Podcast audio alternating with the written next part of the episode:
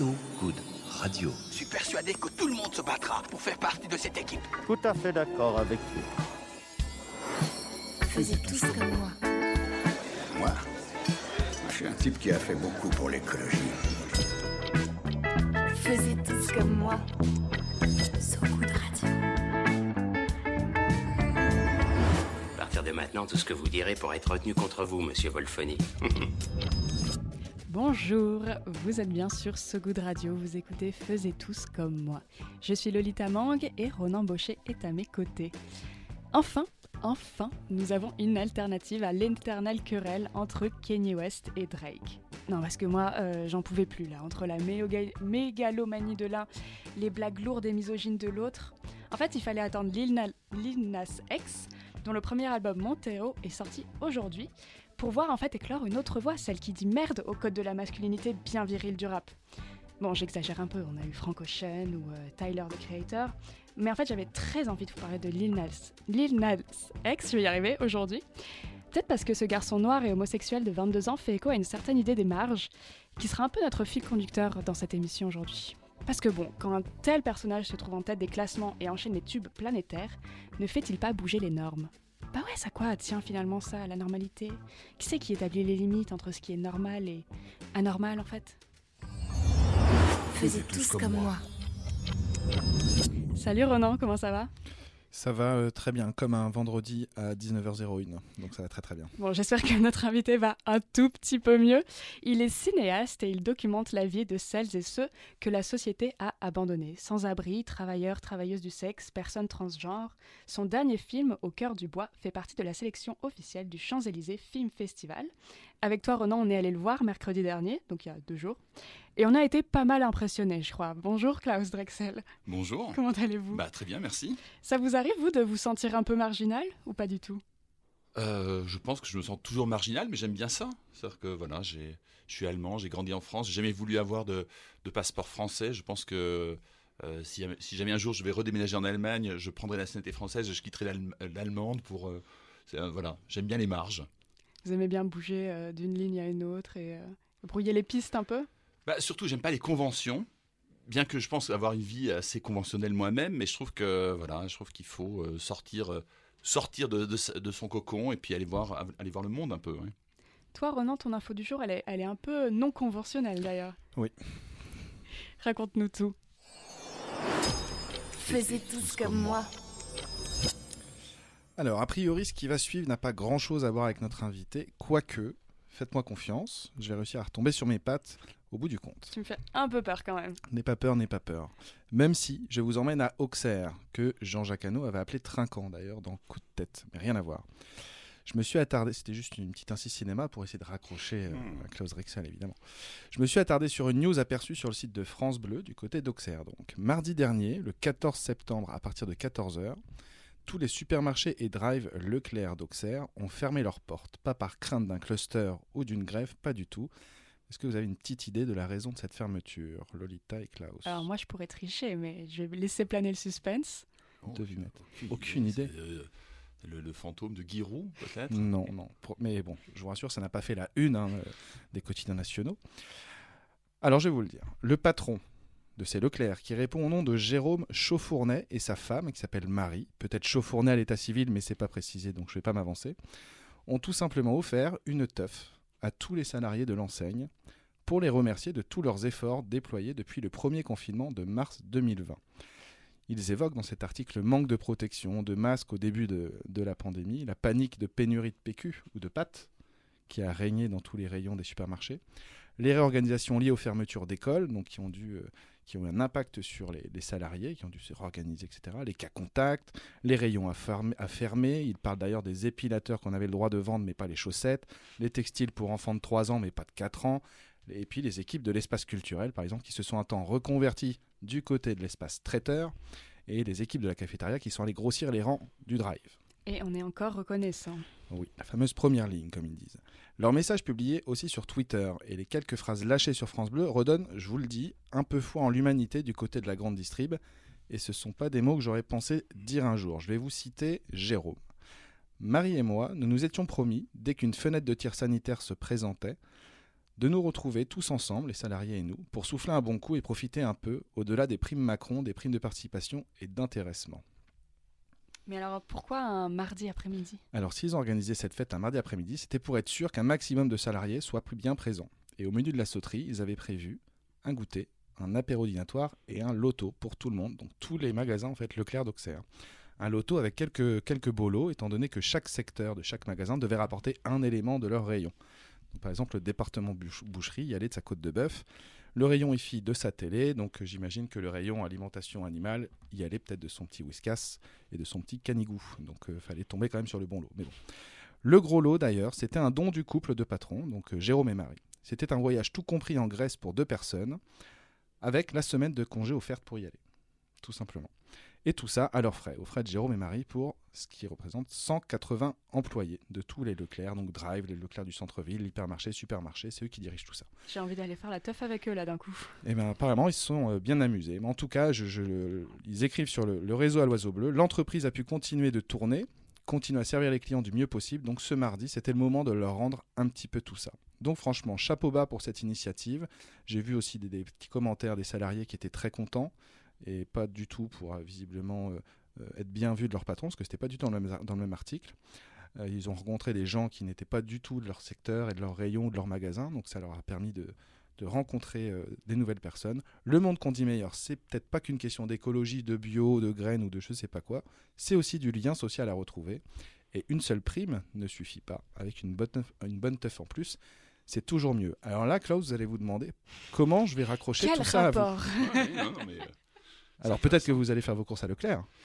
Non, Non, alors c'est pas ça. non, non, mais je, je vais peut-être y aller les mardis après-midi s'il y a des lotos. Peut-être. Et s'il y a Mais- des côtes de bœuf à gagner. Peut-être. Mais Klaus Drexel, je vais laisser Lolita raccrocher, euh, raccrocher le wagon d'ailleurs. À moi l'honneur. Ouais. Elle était comment la teuf de fin de tournage de Au cœur du bois? Ben alors malheureusement, euh, on n'a pas pu faire de vraies belles teufs euh, parce qu'on a fini euh, En en, plein plein, Covid. en plein Covid. Oh. C'était vraiment, c'était très triste. Euh, en revanche, euh, pour moi, ce qui était très important, parce que le film finalement, on commence à le montrer maintenant, mais on l'a fini euh, le 27 juin 2020. Donc il y a plus d'un an, il devait sortir au cinéma normalement fin 2020. Et, euh, et pour moi, il était quand même très important de faire, de montrer le film aux personnes qui témoignent dedans assez rapidement. Donc début septembre, même malgré confinement, etc. Enfin, c'est pas le confinement début septembre, mais on a, on a pu louer une salle de cinéma, inviter les personnes pour euh, voilà qui dans le film pour qu'elles le voient, et on s'est fait un petit pot en plein air, euh, très sage. euh, voilà. Vous avez respecté toutes les conditions, tout va bien. On Bon. avait les masques, bien sûr, même au moment de boire. Et mais d'habitude, les fêtes d'autres tournages qui n'étaient pas en période Covid, il y a quoi sur la table? À une fête de tournage là Un Une- film ou d'un- d'un documentaire de Monsieur Klaus Je Drexel vois tout à fait ce que vous voulez que je dise, mais en fait non. Euh, moi, quand, il y a- quand, il y a- quand, quand je suis présent, quand c'est un film que je réalise, il y a de la bière de Bavière, de la bière munichoise. Voilà. Ah. D'accord. On Donc vous êtes originaire. à ça. Et euh, On va en reparler tout à l'heure de Munich, je, je vous promets. je vous promets. mais rien. Sinon, je- j'ai une vie à peu près saine. Je, je me voilà. Euh, vous auriez pu dire qu'il y a du pâté, il y a Ah des chips, il y a... Je- à Personne quoi, ne à quoi vous pensiez après- et À quoi vous pensiez, Klaus Drexel ce que- euh, je Vous pensiez que j'allais vous vous. emmener sur quelle, sur quelle ligne, si je peux me permettre une ligne blanche. Il ne faut pas passer la, la ligne blanche. Non, mais euh, après, les gens font ce qu'ils veulent. Moi, ça me, ça me, ça me pose aucun problème. Mais moi, c'est la bière. D'accord, on commence très fort. euh, on commence très fort. On va peut-être prendre une- une- le temps de, de reprendre nos esprits avec une, un petit morceau qui vient de sortir. Alors eux, ils sont australiens, mais ils sont basés à Berlin, en Allemagne. Ils ont explosé en 2017 avec Overnight, un titre produit par un duo, mais, mais vraiment pas connu. Je pense que ça va rien vous dire. euh, Il s'appelle Daft Punk. Et puis cette semaine, ils annoncent la date de sortie de leur second album, Day Night, prévu pour le 5 novembre et enregistré au studio La Frette à Paris. Il s'appelle Parcells et ils accompagnent cette annonce d'un titre que je trouve tout simplement fabuleux qui s'appelle Something Greater.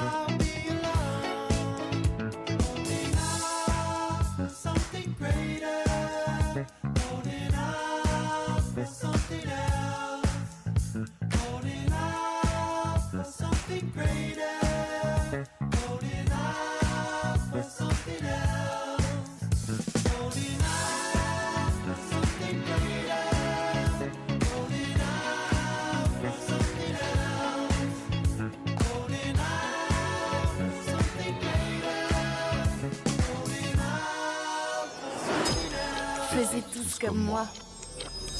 Vous êtes de retour dans Faisez tous comme moi sur So Good Radio. Je suis toujours avec Ronan Baucher et le cinéaste Klaus Drexel, que l'on reçoit donc pour son film Au cœur du bois. La sortie, c'est le 8 décembre, Le- si je me le me trompe 8 pas. décembre, c'est ça. Génial. Mhm. Comment, euh, comment il est né ce film? D'où elle vient l'idée? Alors c'est une longue, très très longue histoire euh, que j'ai- je vais essayer de. Nous avons tout notre temps. Voilà. Alors, je suis né. euh, non, non. Euh, en fait, j'avais fait un documentaire qui s'appelle Au bord du monde sur les sans-abri, qui avait qui avait été vraiment bon, qui a eu un certain succès en salle et puis qui a été beaucoup relayé par les associations. Et il y a une association qui, qui s'appelle Au captif la libération, qui s'occupe beaucoup des gens de la rue, mais aussi des gens du bois de Boulogne, qui à l'issue l'issue d'un- d'une projection avec des bas m'ont dit mais est-ce que vous ne voudriez pas faire un film sur le bois de Boulogne. Et euh, moi, je sortais quand même d'un tournage qui était très long avec les sans-abri, de deux ans quasiment de débat. Donc ça faisait trois ans que j'étais dans, ce, dans cette thématique un peu lourde. Et je me dis, est-ce que j'ai envie de me relancer dans un, dans un sujet difficile comme ça? Mais les personnes ont un peu insisté en disant voilà, on voit beaucoup de reportages, de choses un peu voyeuristes, un peu, un peu humiliantes aussi pour ces personnes, et il est important de, de faire un film sur, sur ces personnes, de les écouter. Et j'ai commencé à réfléchir à cette idée. Je me suis dit, mais. euh, et tout à coup m'est venu. Voilà, j'ai eu une sorte de, révélation par rapport au sujet. Je me dis, ça se passe dans une forêt. Il y a la métamorphose de la, de la transsexualité, mais donc forêt, métamorphose, euh, famille, etc. Il y a beaucoup de thèmes du conte, du conte en fait, du conte de fées, du conte noir. Et tout à coup, je me dis, tiens, ça, ça peut être intéressant de faire, euh, de faire un film comme ça, en lui donnant, un même si c'est un documentaire, de lui donner un peu un aspect de conte. Et ça, ça m'a séduit. Et après, euh, il y avait la question de est-ce que ces personnes auraient, en- auraient envie de témoigner? Parce que moi, il était fondamental, en fait, de faire un film où on voit les personnes témoigner à visage découvert. Parce que je voulais pas flouter. Euh, Pour moi, c'est cette frontalité, ce face-à-face, en fait, euh, qui se passe entre les personnes et moi, mais finalement, je suis qu'un relais. Donc, au final, entre, le, entre les personnes et les spectateurs, c'est très important. Donc, je voulais surtout pas. C'est important de, de voir le visage, parce que même parfois, les, les silences sont plus évocateurs que, que les paroles. Et donc, si le visage est flouté, euh, ça marche pas. Et donc, je suis allé faire ma petite enquête. Je, suis- allé dans le bois de Boulogne, dire bonjour aux personnes. Est-ce que vous voulez faire le. Est-ce que vous avez envie de. Est-ce que vous seriez prête à témoigner? Donc, au départ, toujours, le, euh, le- l'idée, c'est. enfin, la première réponse, c'était oui, on nous a beaucoup filmé déjà, etc. Et donc, j'ai dit non, mais euh, ce qu'on va essayer de faire, c'est différent. C'est vraiment parler de vous, de votre vie. C'est pas un truc euh, sur la prostitution, c'est sur, les- sur les personnes. Et vous avez, j'ai aucune question. Euh, vous me racontez ce que vous voulez. Voilà, c'est, sous forme de dis- discussion. Et euh, été étonné d'avoir finalement pas mal de, réponses positives.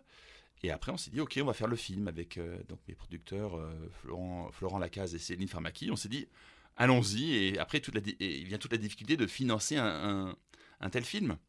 Et euh, surtout pour le cinéma. Donc pour la télé, il y a toujours des. Voilà, une fois de plus, les reportages, il y a des cases pour ça. Mais pour le cinéma, il faut réussir à. Voilà, c'est à chaque fois chaque film de cinéma est un prototype, donc il faut le vendre. Ça rentre pas dans une case. On dit voilà. Et euh, donc voilà, c'était assez long, donc euh, parce que l'idée, tout a commencé en 2015.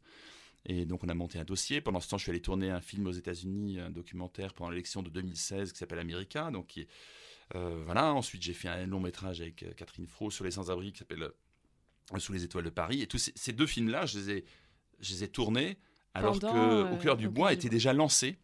Et finalement, on a eu la chance d'avoir euh, euh, d'avoir une- l'aide du, du Centre national du cinéma, du CNC. Donc il y a une commission qui s'appelle l'avance sur recette. Et dans cette commission, il y avait des, des, personnes qui apparemment croyaient à ce sujet, qui, voilà, qui, ont, qui ont donné leur, leur accord. Pour que et ça a apporté une grosse partie du financement du film. Et c'est comme ça qu'on a pu le lancer. Et, euh, voilà, le tournage était assez long parce que il faut. Il faut prendre le temps de, de- parler. Donc, à la fois, moi, j'aime bien tourner dans la longueur. C'est-à-dire, quand je suis sur place, j'aime bien tourner pendant une heure, deux heures, trois heures avec les personnes, mais aussi avoir le temps d'y retourner, de, voir d'autres personnes, etc. Donc, euh, donc voilà, on, a commencé en 2015, vraiment à tourner, je sais plus exactement, mais en gros, le, voilà, le film s'est tourné entre 2019 et 2020, et, on l'a fini euh, courant 2020. C'est vrai que vous avez un, nombre de témoignages assez impressionnant, dont je pense que tous n'ont pas, euh, n'ont pas fait leur chemin jusqu'au montage final. Et alors, avec Ronan, on a, on a hum, remarqué une, une femme qui, elle, est- a, a accepté de témoigner, mais elle a gardé son masque. Et, euh, et on la voit, enfin, on vous voit, pardon, la, la payer. Oui. Pourquoi vous avez tenu à garder cette... Enfin, déjà, pourquoi vous avez La poursuivi payer pour le- témoigner. La payer pour témoigner voilà, alors très bien. Alors, je suis C'est important. c'est une question touchy. Euh, je suis content que vous la posiez parce que c'est parce que c'est un moment touchy et j'ai beaucoup hésité euh, lors du montage avec Anne Souriau, ma monteuse. Est-ce qu'on garde ce moment ou pas? Parce que déontologiquement, normalement, dans le documentaire, on ne paye pas. Et on gens. vous entend le dire, d'ailleurs. Voilà. montage. Je dis, pour moi, c'est important de ne pas payer. Et, euh, et en plus, je tenais à ce que les, les personnes soient à visage découvert. Cette personne, pour moi, elle avait des choses intéressantes à raconter.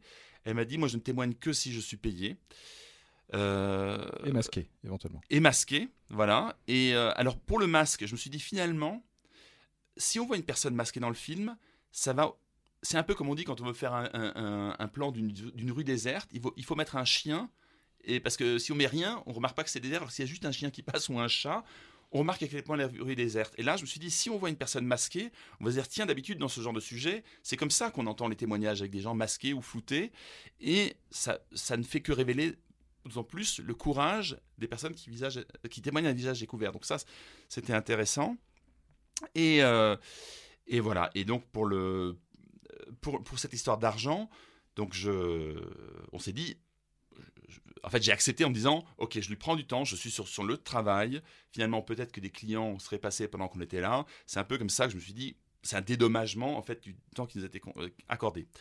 Ensuite, pour moi, il y, il y a une relation extrêmement importante avec les gens que je filme. Euh, pour moi, en fait, la, parole qui me, qui m'offre, en fait, ils offrent au film ou au spectateur, c'est quelque chose d'extrêmement précieux. Et, euh, j'ai une grande responsabilité, en fait, je, pense, avec, avec cette parole. Et donc, cette honnêteté vis-à-vis des personnes, pour moi, est très importante. Et donc, je, ne cherche pas à les piéger.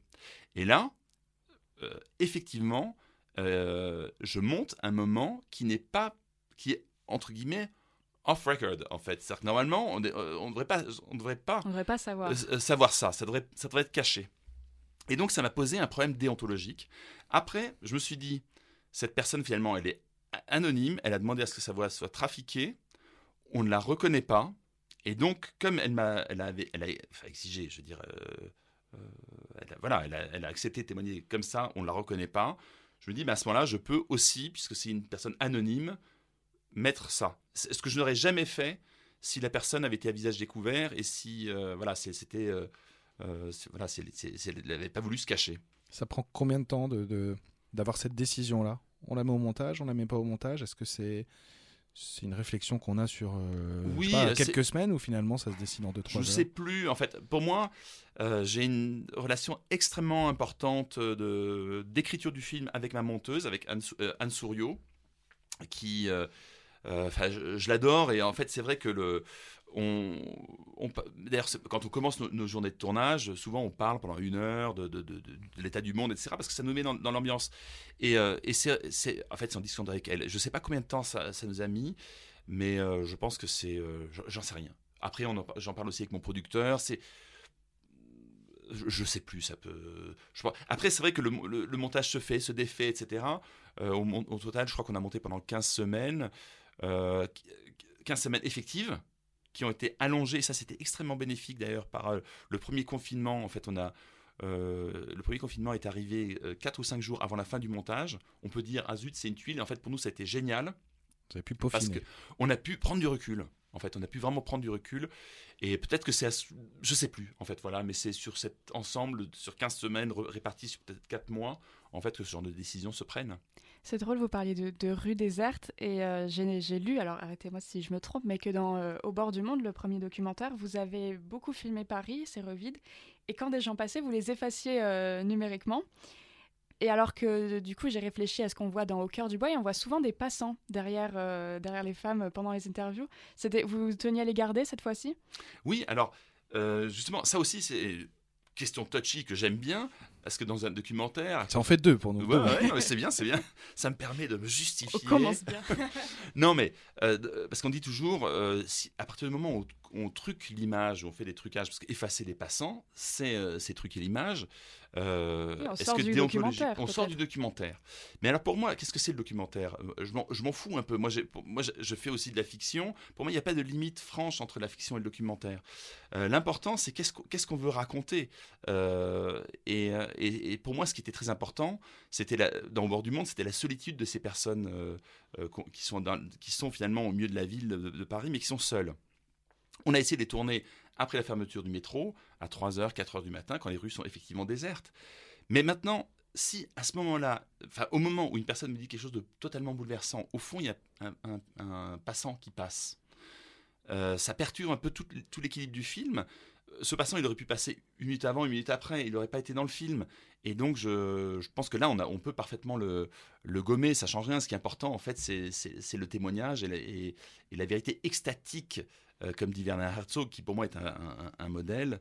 En fait, c'est ça qui est important, cette justesse-là. Et dans Au cœur du bois, euh, j'aimais bien justement que, au contraire, euh, voilà, il y a des personnes à cheval, il y a des gens qui passent, des, des- pas- pas- oui, des touristes, des passants. Euh, je trouve que c'était important d'avoir cette, cette vie-là. Là, là, je vous rassure, on n'a pas incrusté des gens qui passent. Un peu plus compliqué, non, je crois. Mais euh, ah, peut-être qu'à un moment, quand il y avait l'eau qui passe, on a, on, a, on a coupé le bord du cadre pour qu'il passe à un autre moment. Enfin voilà, mais Des triches. euh, euh, comment il s'appelle euh, Picasso, euh, qui avait toujours des slogans fantastiques, disait euh, L'art, ce sont des mensonges qui racontent la vérité. on va Belle pirouette. Picasso. Bien joué, Klaus. Alors, on va passer d'un- un petit, un petit bon euh, transgénérationnel, trans tout. On vous a demandé de choisir un morceau Ah oui. aujourd'hui. Donc, vous avez choisi Iron Maiden. Vous voulez expliquer votre choix C'est euh, Run to the Hills. Bah, en fait, euh, oui, je peux. euh, c'est un groupe qui a marqué toute ma jeunesse, et encore maintenant, ça, quand ils passent en concert à Paris, euh, je vais les voir. Euh, c'est vraiment la, voilà, la, la musique qui a, été, qui a bercé mon, mon adolescence. Moi, j'étais même chan- chanteur dans un groupe de métal un peu nul, mais euh, voilà. Quel est le nom de ce groupe un peu nul? Apocalypse. D'accord. Ah, bah oui, Ah bah, évidemment. Merde, si, mais comme- il n'était pas nul du tout, mais voilà, moins bien que Maiden. Et donc j'allais sécher les, je séchais les, les cours l'après-midi à Grenoble pour prendre le train euh, voir les concerts à Lyon. Et euh, voilà, donc j'adore, ce- j'adore ce groupe encore aujourd'hui. Et, euh, et puis cette chanson en particulier, ça parle de la, de la, du génocide des Amérindiens, la conquête de l'Ouest. euh, et ça, ça me parle beaucoup. euh, Le, voilà, le monde moderne qui qui extermine le monde un peu ancestral, c'est quelque chose qui, qui est important pour moi. Du métal et de l'histoire sur ce goût de radio. White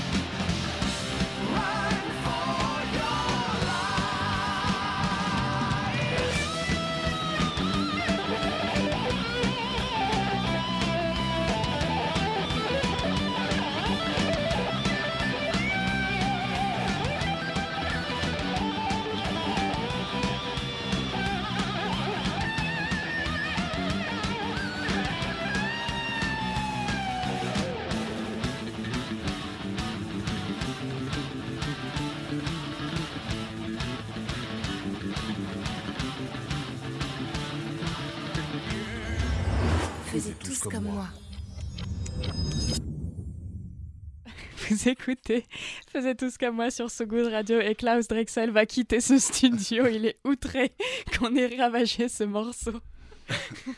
Pile au moment où Bruce Dickinson allait reprendre à fond, c'est scandaleux. Klaus a bougé ses cheveux, tel un Ce ce métalleux. me reste, euh, des cheveux. J'avais les cheveux longs avant. mais- Personne ne t'en veut, Thomas, tout va bien. Klaus, euh, vous êtes arrivé en France à 3 ans, si je ne me trompe pas. Exactement. Vous avez grandi à Grenoble et vous filmez beaucoup Paris dans, vos films. Est-ce que vous avez grandi avec une certaine image de Paris, je ne sais pas, un, certain fantasme de la ville? Bah, forcément. Euh, après, mon premier long métrage, Affaire de famille, je l'ai tourné à Grenoble quand même. C'était un hommage euh, à ma, ville d'enfance. Mais euh, en fait, forcément, quand on est en province, quand à l'époque j'étais chanteur d'Apocalypse, on rêve de monter à Paris, faire des concerts. Et puis il y a ce côté mythique. Et justement, c'est ce qui me plaît aussi maintenant dans dans l'utilisation que je peux faire de cette ville euh, dans mes films, parce que Paris, c'est un peu le mythe de. C'est très beau à la fois. Donc, Paris, euh, justement, dans Au bord du monde, on voit beaucoup la ville, ou même euh, au cœur du bois, où on voit toujours la Tour Eiffel qui balaye, qui Je, passe je voulais le souligner justement. Euh, voilà, donc euh, ça, ça parle au monde entier. Et je trouve qu'à la fois ça place ces personnes un peu dé- déclassées dans un écrin qui est très beau, et aussi c'est très parlant parce que y a- y ça montre la violence en fait des, de- de- voilà, des, des rapports sociaux. Il y a, il y a le faste, le, le dôme des invalides qui est en or, et les gens qui, qui n'ont rien. Vous sauriez tracer l'origine de, de cette, euh, je dirais pas obsession, mais ça- en tout cas cet intérêt fort pour les, personnes déclassées, comme vous les appelez, ou c'est plus une- un, un côté révolté de votre part face aux injustices sociales? Je sais pas vraiment en fait. Euh, on, sait, on sait rarement pourquoi on fait des films. Euh, ce qui est sûr, c'est que hum, avant de faire Au bord du monde, donc on l'a tourné en 2012-2013, j'ai fait- j'avais fait des courts métrages, j'ai fait un premier long métrage qui était un peu une comédie policière, un, thriller policier, thr- thriller comédie. Et tout à coup, je, euh, je sais pas, j'étais choqué en fait et étonné par le fait de voir tous ces sans-abri sur les trottoirs, dans le métro, etc. Et de, et en fait, on ne connaît pas ces personnes. On voit parfois des reportages à la télé, mais c'est souvent des travailleurs sociaux qui, font un travail formidable. hein, mais mais, mais c'est eux qui parlent en disant voilà, les sans-abri sont comme ci, comme ça, et on n'entend jamais vraiment ces personnes-là. Et, euh, et donc je me dis, voilà, j'a- j'avais envie de partir à la rencontre de, ces personnes, et c'est comme ça qu'est qu'est venue l'idée du film. Je me dis, tiens, ben, puisque je vais euh, rencontrer ces personnes, autant en faire un documentaire. Alors qu'au départ, j'étais plus du côté de la fiction. Et donc, on a tourné pendant un an, et souvent tout le monde me dit Ah oui, ça devait être difficile, etc. Et finalement, j'ai passé une année assez géniale, en fait, de rencontrer des personnes super, euh, qui m'ont vraiment intéressé. Et je crois que ça m'a transformé quand même aussi. Alors, j'avais peut-être en germe quelque, quelque part cette sensibilité, mais maintenant, il me paraît impossible de, de, de- faire un sujet, un film qui pas, qui ne parle pas de l'état du monde et qui, euh, mais toujours en creux. Je ne me sens pas militant. Je n'ai pas envie d'affirmer des choses. J'ai envie de rencontrer. Euh, ce qui est important, pour moi, le plus important, c'est de, c'est d'ouvrir le regard sur l'autre. En fait, cette altérité, de, de- qu'on accepte tout le monde, peu importe qui est la personne. Même tout à l'heure, le patron de Leclerc, euh, qui a l'air vachement sympa. Jérôme. super. Voilà, Jérôme et Marie, ils ont l'air top. Et c'est des patrons. Enfin, moi, je vais là, je suis ni contre les patrons, ni quoi que ce soit. Trouve que moi, je suis pour les gens qui sont bien. C'est bien, on est sur So Good, donc ça, ça tombe bien. Voilà. Vous êtes sur la so bonne good. radio. Voilà. Je me demandais d'ailleurs, euh, après, quand nous discutions, enfin, quand vous plutôt parliez après la projection du film au Champs-Élysées Film Festival, s'il y avait une énorme différence entre votre première idée du film, ce que l'image que vous vous en faites, et le rendu final, le dernier montage? Parce qu'on a dit, comme on l'a dit tout tout à l'heure, c'est un travail de longue haleine, c'est quasiment six ans euh, au cœur du bois. Oui, alors, euh, comment dire euh, J'ai toujours une idée assez précise au niveau de la forme du film, le côté formel, euh, le cinémascope, euh, les plans fixes. Euh, je, veux que chaque plan soit beau comme un tableau. C'est grâce au, regard, au travail fantastique de Sylvain Lézère, qui est photographe, mais qui est donc directeur de la photographie sur mes documentaires. Et donc voilà, ça c'est ce qu'on recherche. Euh, en plus, Sylvain était bûcheron avant, donc il connaît bûcheron aux champs, euh, Au bois de euh, au Boulogne. bois de Boulogne, donc il connaît chaque arbre, et donc euh, voilà, cette forme du film, l'aspect qu'a le film, ça c'est un peu, c'était un peu prévu, je dirais. En revanche, euh, le contenu, j'en sais rien. Euh, c'est, euh, oui, j'ai pris l'autre jour euh, cette image qui m'est venue spontanément et je trouve qu'il est assez juste. C'est comme si je veux faire une œuvre d'art avec des coquillages. Donc je pars sur la plage et je ne sais pas du tout ce que je vais trouver comme coquillage. et puis je glane, et puis en fonction de ce que je trouve, même c'est avec ça que je, que je fais ma, petite œuvre d'art. Et, euh, et là, c'est pareil, c'est-à-dire qu'on on rencontre des personnes, et, euh, et puis je ne sais pas ce qu'elles vont me raconter. Et c'est ce qu'elles vont me dire qui, va faire le film, le contenu du film. Et j'essaye d'être le plus honnête et respectueux en fait de ces, paroles. Et, euh, et c'est vrai qu'il m'arrive moi aussi de, changer d'avis. Et, et c'est presque les moments que je préfère où je, je me dis mais euh, voilà effectivement j'avais pas pensé à ça. C'est-à-dire que euh, c'est vrai que quand j'ai commencé au cœur du bois, j'avais je me dis bon en fait le, le méchant entre guillemets c'est le client. Je me dis les pauvres en fait les On ne les voit jamais d'ailleurs. On en On les voit jamais. une fois. On voit une voiture à un moment donné qui Oui, c'est danse un peu. Il y a une espèce Mais de- parce que je pense qu'ils auraient pas voulu être filmés et, je- et ça je voulais pas. Et là aussi tiens ça c'est un plan que je trouve un peu voyeuriste ce plan où la voiture avance et, recule. Non, parce Et- que j'irais pas voyeuriste, c'est on- on- moi, en tant que spectateur, je pense que Lolita elle a ressenti la même chose, c'est qu'on a l'impression que là, peut-être qu'on va voir quelque chose de voyeur, mais non, mais oui, mais non, Ouais. et finalement, elle s'en va. Oui, parce que je voulais surtout pas piéger les. Comme je le disais tout à l'heure par rapport au masque, bon, la personne était masquée, et là, cette voiture avant, on, on reconnaît pas la personne, on voit pas la plaque, on voit à peine ce que c'est comme, comme marque de voiture. Donc on l'a montée, mais, mais je, je, une veux, Ford. je veux pas piéger, je veux pas piéger euh, euh, qui que ce soit, quoi. Mais en tout cas, tout ça pour dire que j'avais, euh, voilà, j'étais plutôt, entre guillemets, du, coin- du, du côté des prostituées en disant que c'était un peu les ennemis et que presque, j'avais presque l'ima- l'image que chaque rapport était peut-être un viol ou un truc comme ça. Et finalement, les témoignages qu'on m'a apportés, aussi, enfin, euh, une, une personne euh, m'a raconté que pendant le confinement, par exemple, j'ai dit mais comment est-ce que tu fais pour gagner pour gagner ta vie? Parce que tu peux plus travailler au bois.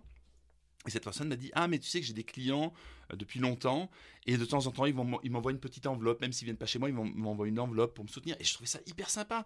Et je me dis mais oui mais il faut voilà les clients les putes machin euh, voilà.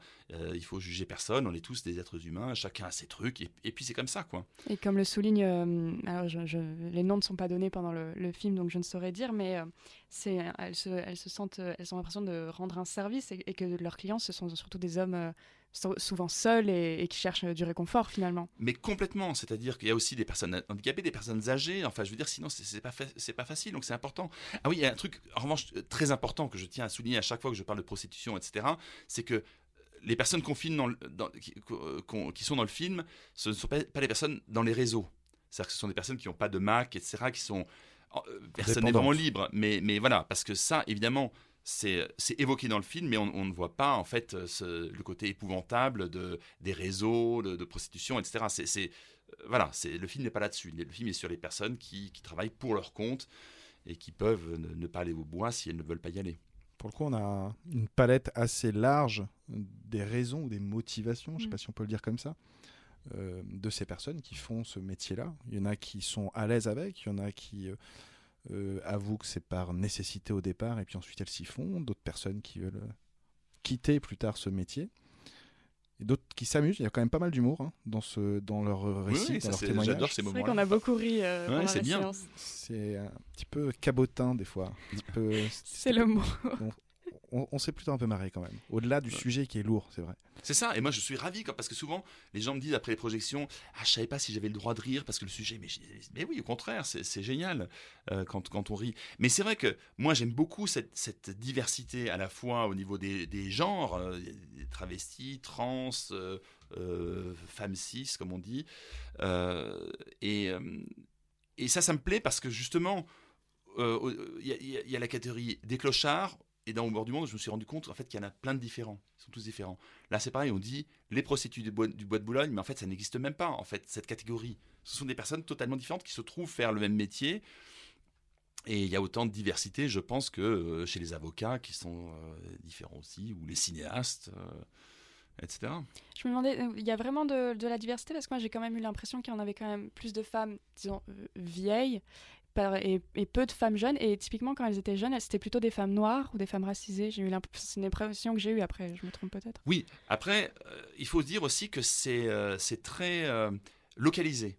C'est-à-dire que, par exemple, le bois de Vincennes, c'est pas du tout c'est plus des, euh, des, des réseaux africains qui a moins au bois de Boulogne. Au bois de Boulogne, il y a beaucoup de- de trans d'Amérique du Sud. Donc forcément, on en, on en voit pas mal dans le film. Euh, c'est un peu ce qu'on a trouvé. Mais voilà, il y, a- il y a une diversité, mais, euh, mais effectivement, cer- certaines populations sont plus... euh, et puis c'est vrai aussi, les réseaux de l'Est- de- de- d'Europe de l'Est, ce sont des filles plus jeunes, comme je le disais tout à l'heure. J'aurais aimé leur donner la parole, j'en ai approché quelques-unes, mais elles ne peuvent pas parler. c'est trop dangereux pour elle. Et puis, euh, Comme euh, quelques-unes le soulignent qui sont là depuis plusieurs dizaines d'années, elles disent que la, la précarité est de, est de plus en plus forte. Ah, mais euh, c'est incroyable apparemment euh, comme, comme le monde a changé. C'est-à-dire qu'avant, on- je crois qu'en faisant ce métier qui est difficile, euh, on gagnait extrêmement bien sa vie. Mais, mais je crois qu'aussi, ce sont des personnes souvent qui ont, qui ont claqué, ce- qui ont vécu à 100 à l'heure, comme le dit Isidro dans le film, gagner plein d'argent et puis ils sortaient tous les soirs une, bouteille de champagne dans- ou de whisky dans chaque, dans chaque discothèque. Personnage extraordinaire. Ouais, évidemment. Et euh, qui. euh, ouais, c'est- bouleversant. Et, je crois qu'aujourd'hui, c'est totalement la misère, quoi. J'explique bien d'ailleurs le, rapport à la loi qui a changé leur métier, euh, qui donc les précarise encore plus, alors qu'à l'origine c'était peut-être pensé de bonne foi comme de la protection pour, pour elles. Oui, et en fait, il y, a un- passage du film que, j'adore, et justement, quand, euh, comme je parlais, euh, disais tout à l'heure, c'est ces moments que j'adore où, pendant que la caméra tourne, j'écoute et j'apprends un truc incroyable. Euh, C'est voilà, il y a une personne à un moment qui fait tout l'historique de la prostitution en France depuis l'après-guerre. Où euh, finalement au départ il y avait les, il bordels euh, parce qu'il y avait les travailleurs étrangers euh, leur famille était restée au pays donc il fallait bien puis après sous Giscard le rapprochement familial donc on n'avait plus besoin des, des bordels ça a été fermé puis après on les a imposés puis après elles ont été criminalisées elles, ont été verbalisées donc elles étaient hors la loi. Et en fait ces personnes en fait qui ont travaillé sur parce que dans le film on voit des personnes qui travaillent depuis 30 40 ans. Et qui payent leurs impôts. Qui payent leurs impôts et qui ont totalement changé de statut alors qu'elles ont toujours fait le c'était la même personne avec le, même, métier. ils ont totalement changé de, de statut pendant euh, sur ces au cours de ces décennies ça c'est quand même vraiment intéressant Malheureusement, l'heure tourne, alors je crois que je vais, je vais te poser cette question qui sera la dernière question. J'en aurais une encore derrière. Mais Thomas, il- je, je vais le gérer. Selon votre page Wikipédia, vous seriez un descendant direct de Ma- Martin Luther. qui a écrit cette page Wikipédia Euh, D'où oui. vient cette info? Alors cette info euh, c'est un truc que j'ai dit oui effectivement et c'est enfin on sait jamais Martin Luther il est mort en 1538 si je me trompe pas Fondateur du protestantisme. euh, le il- a été le- excommunié par le pape euh, Léon X, si je ne me trompe pas, je ne veux pas dire de bêtises. Vous connaissez bien l'histoire familiale, c'est bien. Voilà. Le Et 18 il, a, février. et il a été, euh, voilà, et c'est- effectivement, c'est euh, la, la légende familiale, mais il y a même un arbre généalogique qui dit que que c'est euh, notre ancêtre. Alors moi, je suis euh, du coup, je suis protestant, mais euh, voilà. Mais je le suis. En fait, je le suis. J'étais baptisé comme ça, mais après, je suis complètement agnostique. euh, Vous êtes ce que vous voulez. Klaus. Exactement, c'est ça. Alors la petite dernière, euh, je vais pas spoiler non plus. Dans le film, il est question d'un moment donné d'un client footballeur de l'équipe de France. Je ne vais pas vous dire si on dit le nom ou pas. Je vous laisserai le découvrir en allant voir au cœur du bois Le 8 décembre. le 8 décembre. Klaus Drexel, est-ce vrai que vous avez séché une épreuve du bac pour aller voir un match de football Oui, c'est vrai.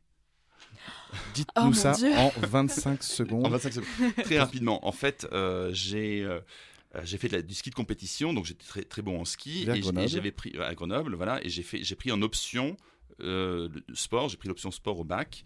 Donc j'avais euh, donc une épreuve anticipée quand il y a de la neige. Donc c'était au mois de mars. Je- C'était en 88. Je vois le tirage au sort euh, Bayern Real Madrid, quart de finale de la Coupe d'Europe des clubs champions. 87-88, j'y vais. 87-88. Voilà. Je dis à mon copain Laurent Luyat. euh, il, était, il était dans ma classe, on était ensemble. qui est journaliste sur France Télévisions. Voilà, j'ai dit on ne peut pas rater ça et donc et pourtant c'est la semaine où il y avait l'épreuve du bac donc j'ai dit j'ai dit à mes parents que il y avait que c'est scandaleux que les profs à l'école faisaient grève pendant une semaine et que l'école euh, serait fermée pendant une semaine et que je voulais mettre ça à profit pour faire un voyage culturel aller voir les musées etc avec Laurent à Munich et euh, nous sommes allés on a pris le train de nuit pour aller voir le match euh, voilà Mais c'est un beau match. c'était un match magnifique qui a très très bien commencé, un peu moins, moins bien fini pour le Bayern, mais euh, on a quand même gagné 3-2. Et vous avez eu votre bac? Cette année-là, oui. L'année d'avant, je l'avais raté. Ah, en plus, c'était une grosse prise de l'épreuve du bac après avoir raté le bac l'année précédente, encore mieux. J'ai fait une- un, un petit choix musical parce qu'on on- on leur tourne et il faut euh, voguer vers la fin de cette émission. Alors ça fait un peu écho au film parce que ça s'appelle All My Girls Like to Fight. C'est une euh, chanteuse londonienne qui s'appelle Hope Tala. Donc toutes mes filles aiment se battre. C'est euh, alors cette chanteuse, euh, il est grand temps de rattraper votre retard si vous ne la connaissez pas. Elle mêle avec brio poésie des sons issus du R&B et de la bossa nova. Ce morceau-là, c'est un morceau qui ne passe pas inaperçu, un peu à cause de son arrangement guitare espagnole violon, et puis ses paroles qui prônent la réappropriation du pouvoir dans une relation.